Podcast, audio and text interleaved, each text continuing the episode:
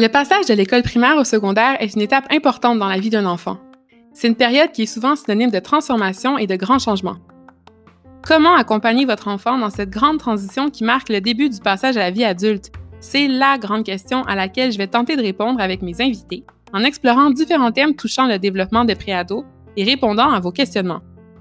Je m'appelle Melissa Gagnon, je suis enseignante en sciences au secondaire, curieuse de nature et surtout passionnée par mon métier. Voici School, le balado.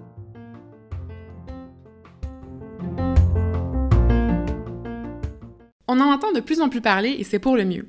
Grâce à un mouvement de sensibilisation et à l'information davantage disponible et partagée, les troubles et les difficultés d'apprentissage sont aujourd'hui mieux apprivoisés par ceux et celles qui en sont affectés. Et il y en a plus qu'on pense. En effet, c'est 10 à 15% de la population qui vit avec des troubles et des difficultés d'apprentissage. De pair avec les enseignants, les parents sont en première ligne pour les identifier le plus tôt possible et permettre à l'enfant et son entourage de réduire les inconvénients qui y sont reliés et optimiser son développement. Pour cet épisode, nous avons fait appel à deux orthophonistes, Marie-Philippe Rodrigue, cofondatrice de Tutorax, et Lise-André Mondou, créatrice du blog d'orthophonie Les mots de Lily, pour nous guider dans le processus d'un diagnostic, en partant des premiers signes jusqu'au plan d'intervention.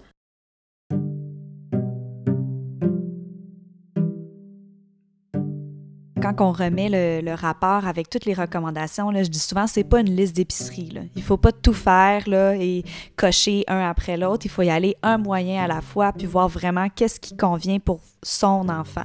Donc, euh, chaque enfant est différent, chaque enfant a ses difficultés, puis ils vont tous avoir une façon différente de les surmonter, puis d'essayer de, régler ça. Donc, il euh, faut vraiment pas y aller en faisant tout en même temps parce que ça va faire déborder les enfants. Là, ça ne fonctionnera pas du tout.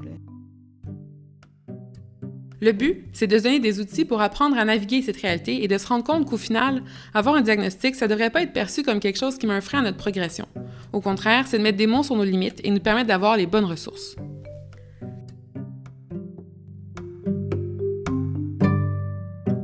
On entend souvent parler de troubles d'apprentissage, de difficultés d'apprentissage et de besoins particuliers. Est-ce que vous pouvez d'abord m'expliquer c'est quoi la distinction entre tous ces termes-là? Donc, euh, c'est ça, mais en fait, quand on parle de trouble, on a vraiment le caractère permanent. Donc, c'est souvent quelque chose qui va rester dans le temps. Ça ne veut pas dire qu'il n'y aura aucune amélioration. Au contraire, il va y avoir une amélioration, mais ça va être plus lentement et euh, ça va être vraiment au rythme de, la personne. Difficulté d'apprentissage, c'est aussi quelque chose qui peut être plus circonstanciel. Je vous donne un exemple, un jeune qui vivrait une séparation, euh, que c'est plus difficile pour lui, donc ça peut avoir un impact à l'école. Mais euh, tandis qu'un trouble, c'est pas associé à des, facteurs externes comme ça. Donc, euh, c'est sûr qu'il y a ça aussi, là, qui, nous, quand on se positionne, mettons, pour un trouble de langage, ben, il faut qu'on puisse un peu écarter tous ces éléments-là qui pourraient venir biaiser euh, la conclusion. Puis tout ce qui est besoin particulier, bien là, c'est vraiment une, je dirais, une catégorie vraiment plus large de euh, tous les élèves, en fait, qui ont des besoins, que ce soit, oui, des, associés à des troubles d'apprentissage, mais ça peut être quelqu'un qui a un handicap physique. Euh, donc, c'est vraiment, là, c'est ça, c'est plus, large, comme groupe, comme classement. Est-ce qu'il y a des diagnostics qui sont plus fréquents en ce moment au Québec et est-ce qu'il y a des groupes d'âge auxquels on peut les détecter? J'avais, fouillé un petit peu dans les statistiques. Ce qu'ils disaient, c'est que bon, les troubles d'apprentissage, là, sais, l'enfant, les troubles d'apprentissage, qu'est-ce que ça regroupe? C'est tout ce qui est euh, troubles du langage écrit, la dyslexie, dysorthographie, TDAH, euh, troubles développementaux du langage. Donc, c'est vraiment comme une grande famille. Dyscalculie aussi. Et ce que j'avais lu là, dans une statistique, euh, là, faudrait que je, je, me rappelle pas la source, mais il disait que la dyslexie dysorthographie, c'était dans ces troubles-là, c'était souvent celui-là qui était le plus fréquent. Puis évidemment, c'est sûr que si on regarde aussi au niveau là, troubles d'apprentissage en général, dans les dernières années, ça a augmenté le nombre de jeunes qui sont euh, dépistés, là, qui sont identifiés avec un trouble d'apprentissage, ça augmente. Mais justement, pourquoi est-ce qu'on remarque une augmentation des troubles d'apprentissage dans les dernières années? Est-ce que c'est vraiment parce qu'il y en a plus qu'avant ou c'est juste qu'on y prête plus attention et on met plus d'efforts dans la détection? Oui, ben en fait, moi, je, dirais qu'on est probablement plus alerte, donc on est vraiment plus sensibilisé, toute la population euh, au niveau scolaire, tous les intervenants, on est plus sensible à ça. je pense qu'on est, euh, est rendu meilleur, entre guillemets, pour les détecter. C'est sûr que là, on parle beaucoup aussi de, surdiagnostic, surtout au niveau du TDAH, euh, du trouble du spectre de l'autisme aussi. Donc, il faut, faire attention aussi, mais c'est, je pense qu'on est plus alerte aux, symptômes, entre guillemets. Mm-hmm. Puis justement, ces symptômes-là, est-ce qu'il y a des symptômes ou des comportements qui pourraient mettre la puce à l'oreille d'un parent qui soupçonne que son enfant a des troubles ou des difficultés? Bien, c'est sûr que si on reste en contexte scolaire, tout ce qui est difficulté d'apprentissage, donc difficulté scolaire, là, les résultats, déjà là, c'est comme l'indice, le, premier indice. Les parents, souvent, quand ils nous appellent, ben, moi, je parle parce que je suis au privé, quand on m'appelle, vont me dire, ben, mon jeune a des difficultés en français, lecture, écriture. Euh, il y a de l'orthopédagogie où l'orthopédagogue m'a suggéré de venir euh, te voir là, pour pouvoir avoir des précisions. Fait je dirais que la, la première, euh, le premier son de cloche, c'est vraiment les résultats scolaires. C'est sûr qu'il y en a aussi que euh, Lisandré, tu pourrais peut-être compléter. Quand le jeune a déjà par le passé eu des suivis qui ont été interrompus, ça doit être quand même vous là, euh, un indice aussi là, pour surveiller. Oui, bien c'est sûr que ça dépend des, différentes commissions scolaires, mais il y a des services qui s'arrêtent après une certaine année. Donc, euh, par exemple, à ma commission scolaire, après la deuxième année, euh, première, deuxième année, nous, on n'offre plus de services en orthophonie, donc plus de suivi. c'est sûr que ces élèves-là sont à risque, qu'il faut les, il faut continuer à les surveiller, il ne faut, faut, pas les lâcher. Puis euh, souvent, le suivi se poursuit justement en privé, comme avec Marie-Philippe, par exemple. Donc, en première ligne, vraiment, ça serait les enseignants qui seraient à l'affût de ces résultats scolaires-là et du comportement des élèves en classe, bien sûr. Ça serait quoi le rôle des enseignants dans la détection de ces troubles et difficultés d'apprentissage? Bien, les enseignants, comme tu dis, ils sont en première ligne, donc c'est vraiment eux qui vont voir euh, dans chacune des matières. Donc là, moi, c'est sûr que je suis plus au primaire. Si on peut parler d'un petit peu plus de secondaire, il euh, va falloir vraiment qu'il y ait une... Une discussion qui se, qui se fait entre les différents enseignants pour être certain que euh, ce soit la même chose un peu dans toutes les matières. Mais parfois, on voit ça seulement en français ou seulement en mathématiques. Donc là, on a des diagnostics un petit peu plus précis. C'est sûr que les enseignants, là, avoir les devoirs, avoir comment l'enfant évolue dans la classe. Euh, donc, c'est comme tu dis, là, c'est les, les personnes en première ligne. Si je peux ajouter vite, vite, là, euh, les, comme moi au privé, ça arrive souvent que les parents, des fois, ils nous appellent puis ils savent pas si ça prend un orthophoniste ou quelqu'un d'autre. Fait que souvent, c'est quand c'est l'école qui leur a suggéré, l'école est déjà en mesure d'épister. Fait que les enseignants vont être capables de dire un petit peu plus de leur expérience. Euh, ben, je pense que ça pourrait être intéressant d'aller faire une évaluation en neuropsychologie ou en orthophonie selon ce qu'ils voient comme profil là, chez le jeune. Fait qu'effectivement, c'est vraiment les intervenants de première ligne. Comme tu viens de mentionner, en fait, il y a plusieurs professionnels qui existent, mais je pense que c'est facile de se perdre là-dedans en tant que parent, en tant qu'enseignant aussi. À qui je peux m'adresser si je soupçonne que mon enfant a des besoins particuliers? C'est quoi la panoplie de professionnels qui existent? Mon Dieu, ben, il y en a vraiment, il y en a plusieurs. C'est ça, comme tu dis, euh, ça dépend, la difficulté se situe à quel niveau. Donc, euh, c'est sûr a les orthophonistes, justement, qu'on est spécialisé au niveau du langage, autant langage oral, donc euh, comment on s'exprime et qu'est-ce qu'on comprend quand on nous parle, qu'au niveau du langage écrit, donc la lecture, l'écriture, compréhension de texte, toutes ces choses-là. Puis, il y a aussi, ben, comme Marie-Philippe a parlé aussi, il y a le neuropsychologue qui fait surtout de l'évaluation. Donc, nous, orthophonistes, on fait de l'évaluation et de la rééducation.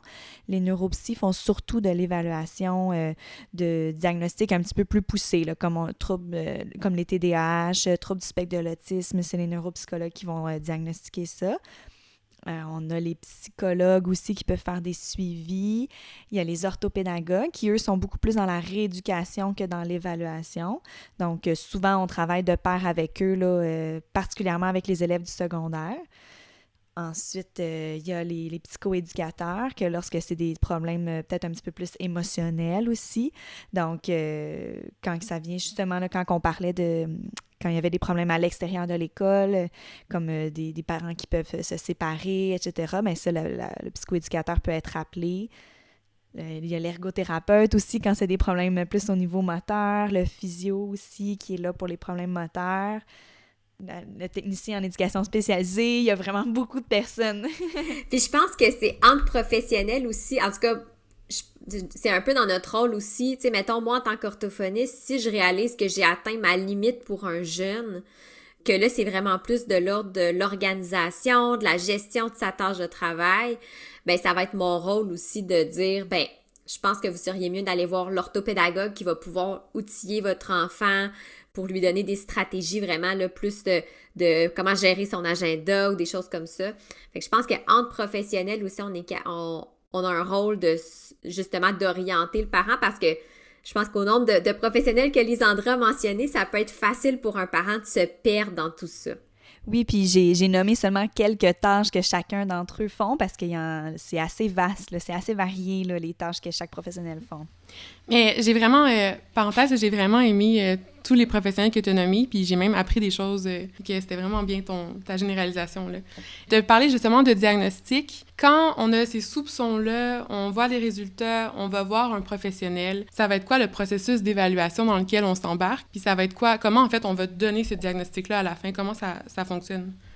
Souvent, il y a toujours la demande du parent. Donc, la nature de la demande, c'est la première chose. Fait soit que c'est le parent qui, lui, a remarqué des difficultés chez son enfant, qui va en parler à l'équipe école ou au privé, tout dépendant si l'équipe école peut pas intervenir euh, parce que l'enfant, des fois, ça arrive, là, moi, je parle pour moi au privé, le jeune a des bonnes, des bonnes notes à l'école, il n'est pas à risque d'échec, mais le parent remarque quand même certaines difficultés, donc ils veulent aller pousser un petit peu plus.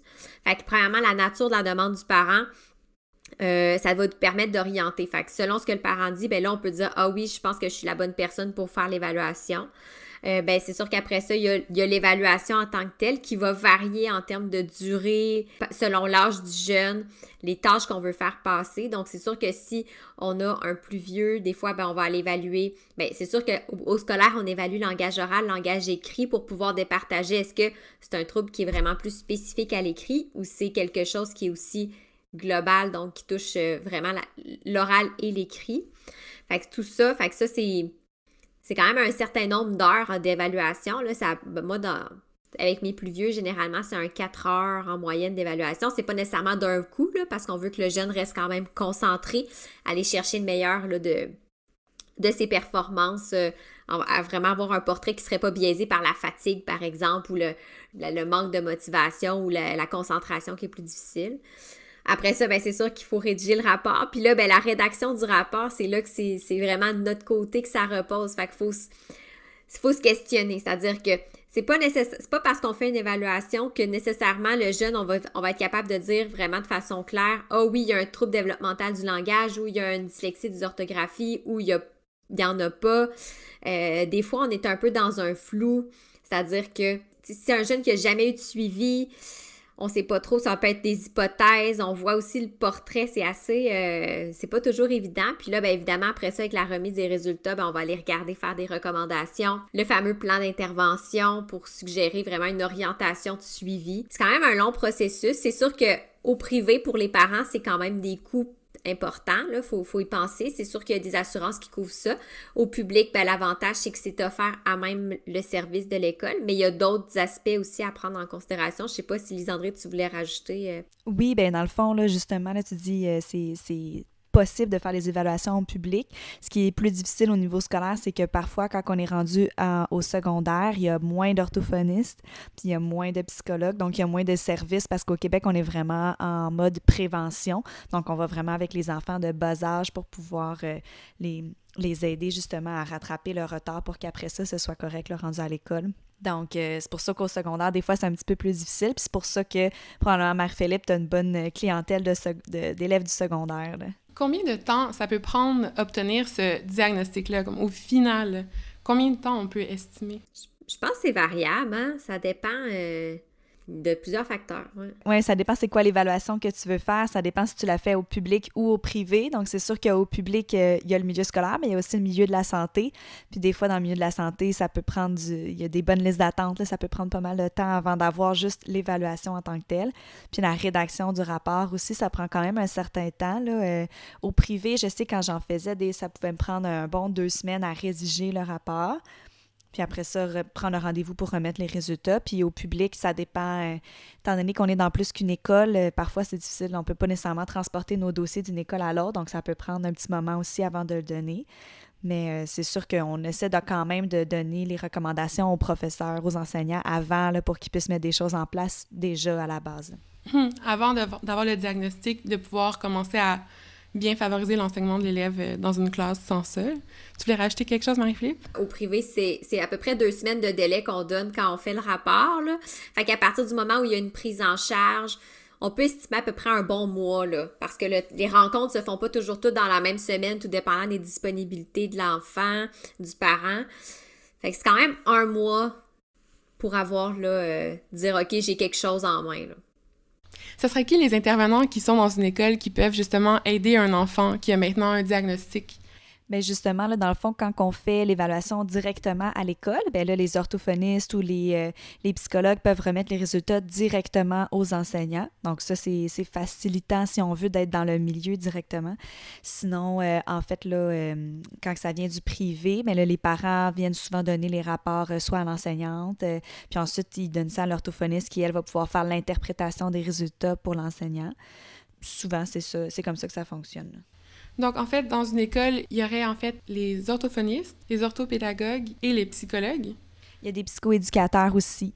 Les psychoéducateurs aussi. Est-ce que c'est des intervenants qu'on peut s'attendre à retrouver dans toutes les écoles? Euh, au primaire, absolument oui. On essaie d'en avoir, euh, ben, en tout cas de mon côté, de ce que je connais, là, euh, on essaie d'avoir ces intervenants-là dans chacune des écoles, qu'il y en ait au moins un qui soit là au moins une journée par semaine. Puis au secondaire, là, il y a il y a moins d'orthophonistes. Je, crois que les orthophonistes sont surtout dans les écoles qui ont des classes spécialisées pour pouvoir justement supporter ces classes-là. Puis sinon, les, psychologues, je pense que c'est assez fréquent. ils sont dans toutes les écoles secondaires, pas mal. Puis les psychoéducateurs, je crois qu'ils sont plus présents aussi euh, au secondaire parce que là, on a comme d'autres problèmes là, euh, qui surviennent ou est-ce qu'ils peuvent être très, très, très utiles. Puis je pense que ça dépend des régions aussi. Tu sais, comme à région éloignée, il y en a qui ont juste pas de ressources. Par contre, c'est ça qui est la partie moins le fun. Moi, ça m'est arrivé, surtout que j'en fais à distance, euh, des gens que la personne dit, ben, l'orthophoniste est parti euh, faire un autre contrat, puis ils ont, ont jamais réussi à la remplacer ou euh, être en congé de maternité, puis il y a personne pour remplacer. Fait que ça, c'est la partie un petit peu moins le fun en région, des fois, le manque de ressources. Tantôt, Lisandré t'a mentionné le terme plan d'intervention.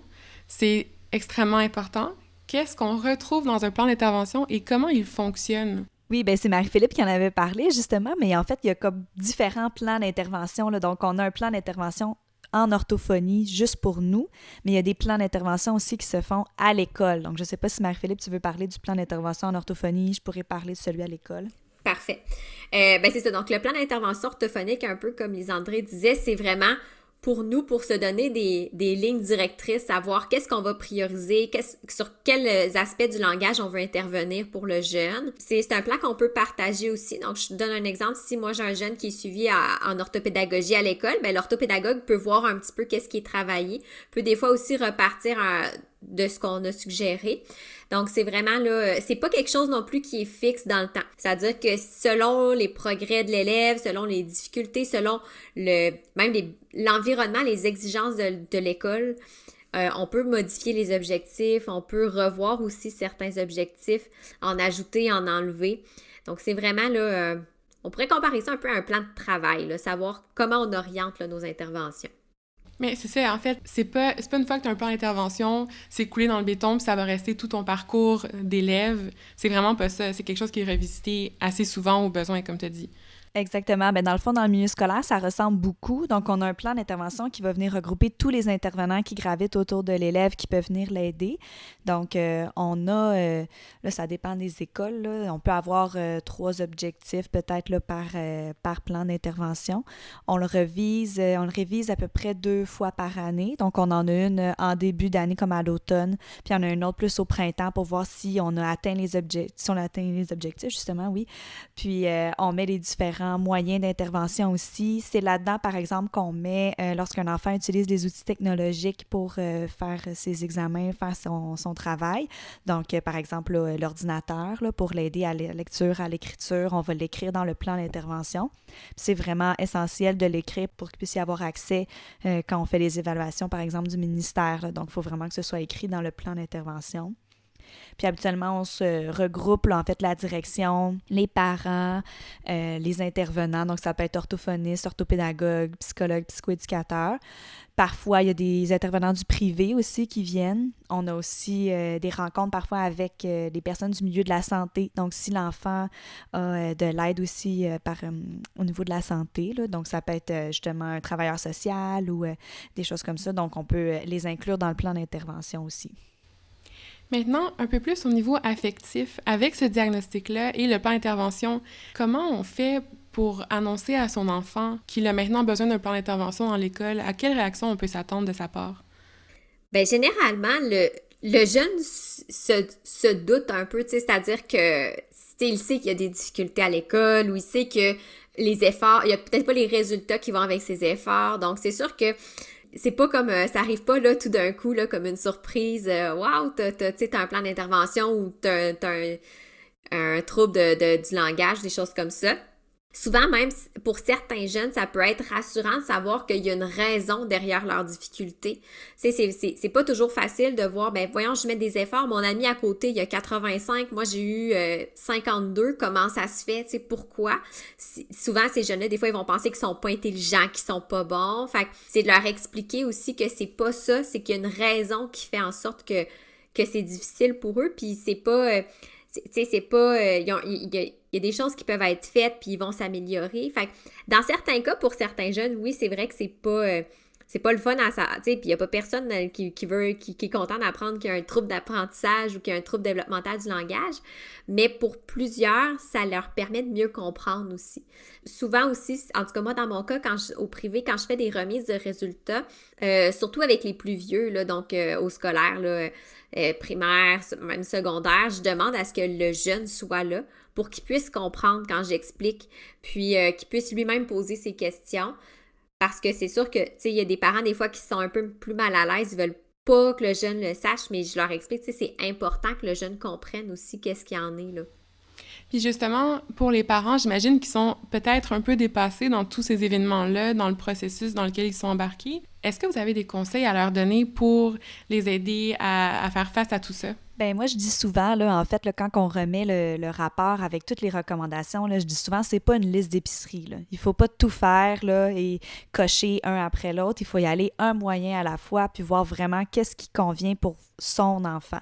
Donc, euh, chaque enfant est différent, chaque enfant a ses difficultés, puis ils vont tous avoir une façon différente de les surmonter, puis d'essayer de, régler ça. Donc, il euh, faut vraiment pas y aller en faisant tout en même temps parce que ça va faire déborder les enfants. Là, ça ne fonctionnera pas du tout. Là.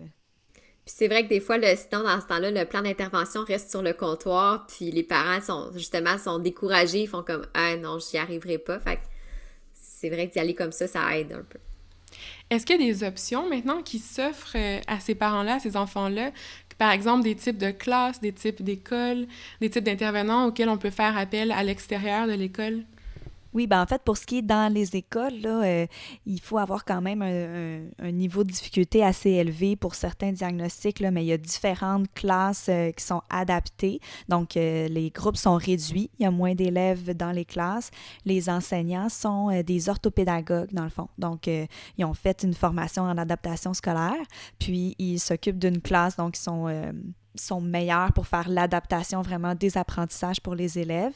Mais il y a différentes classes. il peut y avoir des classes avec des problématiques euh, langagières, des classes d'enfants qui ont des qui ont euh, un trouble du spectre de l'autisme, des classes à troubles de comportement, troubles d'attachement. Donc, euh, il y en a vraiment beaucoup. Puis, il y a aussi des écoles spécialisées. Donc, euh, si on peut penser là, à Montréal, je sais qu'il y a l'école Vanguard, que c'est vraiment spécialisé pour les enfants qui ont des troubles d'apprentissage. Donc, il me semble qu'il y a l'école primaire et secondaire aussi. Donc, il y a ces écoles-là. J'ai une amie qui travaille aussi à une école euh, où est-ce que tous les enfants ont un trouble de comportement, mais ça vient souvent avec un trouble d'apprentissage. Donc, il y a beaucoup de spécialistes qui travaillent justement dans ces écoles-là. Ils sont vraiment sollicités dans des écoles spécialisées. Le passage du primaire au secondaire maintenant, c'est quelque chose qui est, euh, c'est un grand pas à faire pour la plupart des enfants, surtout quand tu es bien installé dans ta classe avec tes intervenants et tout ça. J'imagine que c'est encore plus difficile quand tu vis avec un trouble et des difficultés. Est-ce que euh, dans ce contexte-là, vous auriez des conseils à donner à ces parents et ces enfants-là pour faciliter leur transition? Oui, ben c'est sûr que effectivement, c'est ça, les jeunes qui ont des difficultés euh, passer du, primaire au, secondaire, euh, c'est la marche est encore plus haute. Euh, non seulement parce que au primaire, c'est ça, il y avait plus d'encadrement. Lisandré l'a dit aussi au Québec, on va mettre un petit peu plus les ressources, l'énergie primaire, début du primaire, donc les jeunes sont plus encadrés. Ils arrivent au secondaire, ben là, on s'attend, c'est l'autonomie, hein, on s'attend à ce qu'ils puissent, ils passent d'un local à l'autre, ils n'ont pas le même professeur selon les cours. Donc souvent ce qu'on ce qu'on va essayer moi de mon côté avec les parents, c'est sûr que quand on peut essayer le plus possible d'intégrer soit les outils ou les stratégies au primaire en vue du secondaire, c'est déjà un stress de moins pour le, jeune. Donc si par exemple les fameux je prends l'exemple des, fameux outils technologiques, on va essayer de les intégrer au primaire, donc peut-être cinquième année, sixième année, pour que le jeune puisse soit, soit déjà familier, sache comment utiliser son ordinateur, euh, sache comment vraiment là, aller chercher le maximum de ses aides, parce que au secondaire, ce sera plus le temps de mettre son énergie là-dessus, ça va être le temps de se concentrer sur euh, penser à ses travaux, euh, planifier, là, juste quand les professeurs disent, bon, ben, on a un travail, un travail à remettre pour dans tant de temps, ben, faut ça, pour plusieurs jeunes, c'est comme trop, trop loin, ils le voient pas. Fait que il y a ça. Souvent aussi, ben c'est là, dans, moi dans mon cas en tout cas, quand j'ai des jeunes comme ça, c'est là que l'orthopédagogue va être euh, une aide super précieuse parce que elle, c'est vraiment son rôle. Si je vois justement que euh, l'organisation pour le jeune ou c'est trop demandant, c'est trop stressant, puis ça fait que mes interventions moi-même sur le plan langagier sont un petit peu moins efficaces, ben des fois on va prendre une pause en orthophonie, on va prioriser l'orthopédagogie, puis là l'orthopédagogie ça peut être ça peut être aussi là de comment utiliser son agenda, comment planifier les échéances, comment juste organiser là, au début de la journée qu'est-ce que je dois mettre dans mon sac. Fait que tout ça c'est des éléments qui sont à considérer aussi là pour euh, pour les jeunes. C'est pour ça que des fois il y a des orthopédagogues au secondaire.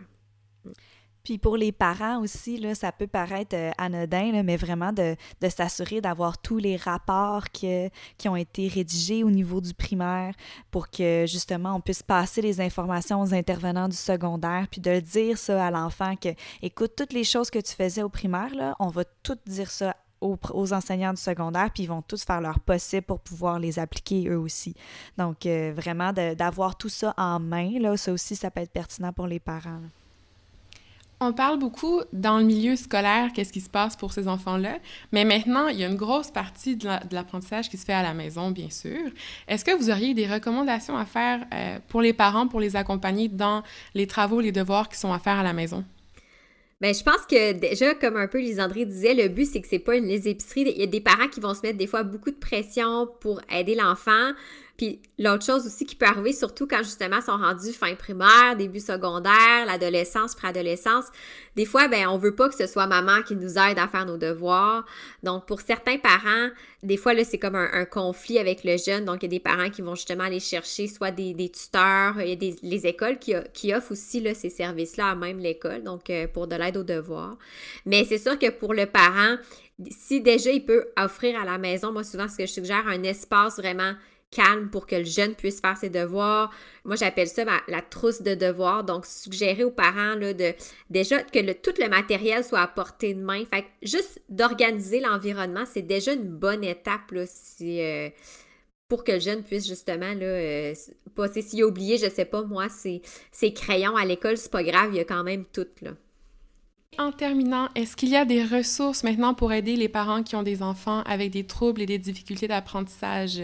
Il y en a, c'est juste que il y en a tellement qu'il faut trouver celle qui correspond le mieux aux besoins. Ouais. Exact. Puis ça dépend du trouble d'apprentissage en tant que tel. Donc, il y en a que ça va vraiment être ciblé en mathématiques. Donc là, il faut aller chercher euh, cette ressource-là. Donc, il faut vraiment s'informer auprès des intervenants. Euh, ça peut être l'orthophoniste, l'orthopédagogue, ça peut être l'enseignant aussi. Souvent, ils sont pleins, plein, plein, plein de ressources, les Je pense juste à AlloProf pour commencer, là, qui est quand même une belle ressource avec beaucoup d'exercices euh, sur le site Internet. Sinon, il y a des sites, il y a l'organisme de l'Institut des troubles d'apprentissage qui, eux, ils, vulgarisent super bien là, pour... Euh, euh, les parents, justement, tout ce qui est troubles d'apprentissage avec des professionnels et Bon, là, c'est sûr qu'avec la, situation mais actuelle, le confinement ne permet pas, mais ils font des colloques, des congrès, là, vraiment pour les parents, avec différents, euh, euh, différentes, euh, ateliers, différentes euh, conférences et tout. Puis euh, il y a un autre site aussi qui s'appelle aidersonenfant.com que moi j'aime bien aussi pour le parent. Donc avec Alloprof, moi aussi c'est un site que je recommande souvent, mais aidersonenfant.com qui est un site où euh, on va faire appel justement encore une fois, il, y a un, il y a un balado avec les parents, il y a euh, des articles de blog. Fait que ça, c'est pas nécessairement des ressources, mais ça peut être des informations importantes, intéressantes qui sont bien vulgarisées pour les parents. Puis dernièrement, là, euh, c'est euh, deux, euh, ben, une orthopédagogue, puis ben, Lisandré, tu les connais sûrement mieux que moi, là, euh, Marie-Philippe euh, de Scolide, ils ont lancé un podcast super intéressant qui s'appelle Entre parenthèses, qui est vraiment, qui s'adresse aux parents, puis aux élèves, puis qui, qui fait il met la lumière sur différents aspects. Donc, ça peut être autant les évaluations, autant le bulletin, le TDAH, le, le, dernier qui est sorti, c'était comment, comment voir le TDAH, mais c'est vraiment pour les parents, pour les élèves. Fait que super bien vulgarisé, là. Puis euh, souvent, euh, là, depuis peu, je suis sur la communauté euh, Instagram et Facebook et tout, puis je vois vraiment beaucoup de, d'exercices, de travaux que les parents peuvent reprendre à la maison, que les enseignants aussi peuvent donner. C'est vraiment super parmi les comptes là, justement que, je suis, que j'aime beaucoup, là, il y a justement Scolide, qui est euh, une orthopédagogue qui euh, fait de l'enseignement en classe spécialisée et de l'orthopédagogie euh, professionnelle qu'on appelle, donc qui fait vraiment du 1-1 ou des petits groupes avec des élèves. Euh, j'ai aussi euh, le compte dans le bureau de l'ortho aussi, qui est une, euh, orthopédagogue qui travaille avec les élèves du secondaire. Donc, c'est vraiment intéressant ce qu'elle peut proposer là aussi. Elle a une petite boutique avec des, des, activités à faire à la maison. C'est vraiment super. je connais aussi, il y, y, a trois filles autrement qui travaillent, qui font du merveilleux matériel pédagogique pour les élèves, particulièrement du troisième cycle. Donc, c'est vraiment intéressant ce qu'elles font. C'est super. Puis une fois qu'on entre sur sur Instagram qu'on regarde un de ces comptes-là, on en voit plein d'autres euh, dans le monde de Madame Annie, euh, une vie de prof. Donc, il y a vraiment beaucoup de comptes qui partagent beaucoup de matériel. C'est super beau à voir. Puis il y a Pinterest aussi, ça a l'air cliché, mais souvent je le recommande aux parents. Tu Pinterest, on n'a pas besoin d'avoir un compte. Puis des fois, les parents ils disent Ah, as-tu des suggestions d'activités? Puis à un moment donné, oui, on en a, mais on, on se réinvente pas à tous les jours. Donc, souvent, je leur dis, si vous cherchez une activité en particulier, surtout, a des parents qui sont, tu sais, j'ai des parents, moi, qui sont enseignants ou qui sont éducateurs, puis qui ont comme un, intérêt qu'ils veulent créer, puis qui ça, les motive, ben c'est parfait. Fait que je leur dis, faites une recherche sur Pinterest, là, il y en a, là, des super belles suggestions. Euh, tous nos, voisins du Sud, les, les orthophonistes américaines, les enseignants américains, c'est incroyable tout ce qu'ils partagent. Là. Donc euh, là, j'ai pas de compte en particulier parce que souvent, quand je fais une recherche, je trouve quelque chose qui m'inspire, puis euh, je vais le, faire, moi, le, le, le partager ou l'adapter. Mais euh, c'est quand même des. Les réseaux sociaux, pour ça, c'est positif. Merci beaucoup, ça va être tout pour notre épisode, mais j'ai beaucoup aimé apprendre de vous, de tous les intervenants qui existent, puis je trouve que ça donne une image plus positive que ce qu'on peut en penser des troubles et des difficultés d'apprentissage, comme quoi il y a beaucoup de soutien, puis il y a beaucoup de ressources. Donc merci Lisandré et Marie-Philippe d'avoir été avec nous pour cet épisode.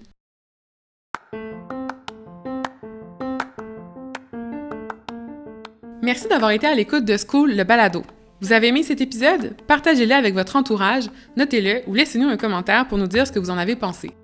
Abonnez-vous à School le balado pour ne rater aucun épisode et visitez le www.school.ca pour découvrir notre outil de recherche pour vous aider à choisir la meilleure école secondaire pour votre enfant dans la grande région de Montréal. Je m'appelle Mélissa Gagnon et on se retrouve dans un prochain épisode de School le balado.